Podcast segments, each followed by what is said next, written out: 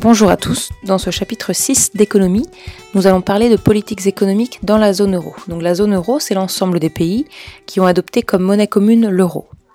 Dans une première partie, nous allons voir que ces pays ont abandonné leurs compétences nationales sur les questions monétaires.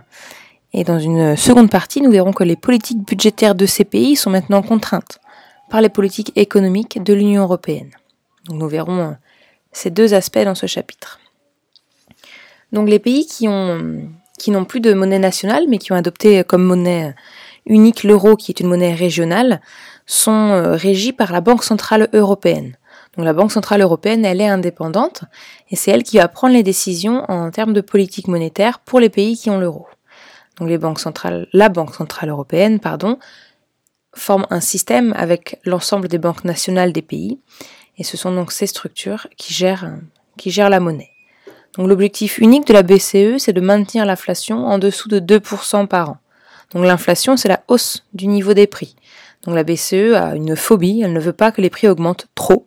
Donc il ne faut pas que l'inflation dépasse 2% par an dans les pays qui ont adopté l'euro. La BCE ne cherche pas non plus une déflation. La BCE ne cherche pas à ce que les prix baissent. C'est quelque chose qui est dangereux pour une économie. Souvent, c'est un signe de récession à venir. Donc une récession, c'est une période souvent qui suit une crise où le, le, niveau de croissance devient négatif, donc ça veut dire que la richesse créée d'une année sur l'autre diminue. Donc la BCE, pour, euh, on va dire, arriver à cet objectif de maintenir l'inflation sous les 2%, elle va avoir euh, différents instruments à sa disposition. Pour euh, répondre à cet objectif, ce qu'il faut, c'est qu'elle fournisse des liquidités. L'économie a besoin d'argent pour euh, connaître une période de croissance. Il faut que les agents puissent consommer et puissent investir. Ensuite, il faut également que dans cette fourniture de liquidités, la BCE ne se lâche pas trop. Si jamais elle libère trop d'argent, on va dire, ça peut provoquer une inflation. Donc pour agir sur la quantité d'argent en circulation, la BCE, elle dispose d'un outil qui s'appelle le taux d'intérêt directeur.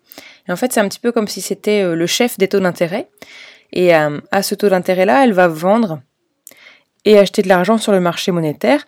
Du coup, indirectement, ce taux, il va influencer les banques commerciales qui vont devoir, elles, appliquer des taux d'intérêt un petit peu supérieurs, mais pas non plus trop différents. Donc il y a eu des périodes hein, dans l'histoire euh, économique et monétaire européenne où euh, il y a eu une crainte de la déflation. Hein, C'était après, euh, après les crises donc des subprimes et les crises des dettes souveraines. Donc en 2013, l'inflation a beaucoup beaucoup baissé. Et là, du coup, la BCE a craint une déflation. À partir de 2015, la BCE, elle a, on va dire, mis en place un assouplissement quantitatif. Du coup, le terme en politique monétaire, c'est quantitative easing. Elle a libéré, on va dire, de l'argent, elle a fait tourner la planche à billets afin d'injecter plein d'argent dans l'économie et relancer la croissance. Donc on avait pris comme, euh, comme métaphore à la série La Casa des Papel, où on voit que eux, pareil, hein, ils vont faire sortir de l'argent. L'objectif n'est pas de relancer la croissance, hein, l'objectif est bien d'avoir de l'argent, mais par contre, l'effet sur l'économie serait le même, il y aurait plus d'argent en circulation. Donc ça, c'était pour ce qui avait trait aux, aux politiques monétaires. Les États ont également comme euh, possibilité pour agir sur l'économie d'agir avec leur budget. Donc on avait dit que le budget d'un État, c'était l'ensemble de ses dépenses et l'ensemble de ses recettes l'État, pour atteindre des objectifs économiques, peut décider d'augmenter ses dépenses, de limiter ses recettes. Voilà, il peut, agir sur ces deux leviers.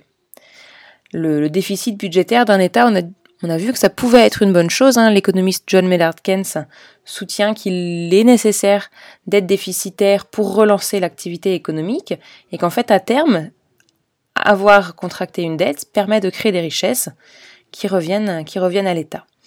Donc, euh, pour financer, on va dire, ce, déficit, l'État euh, peut être contraint d'augmenter ses impôts et c'est un petit peu compliqué.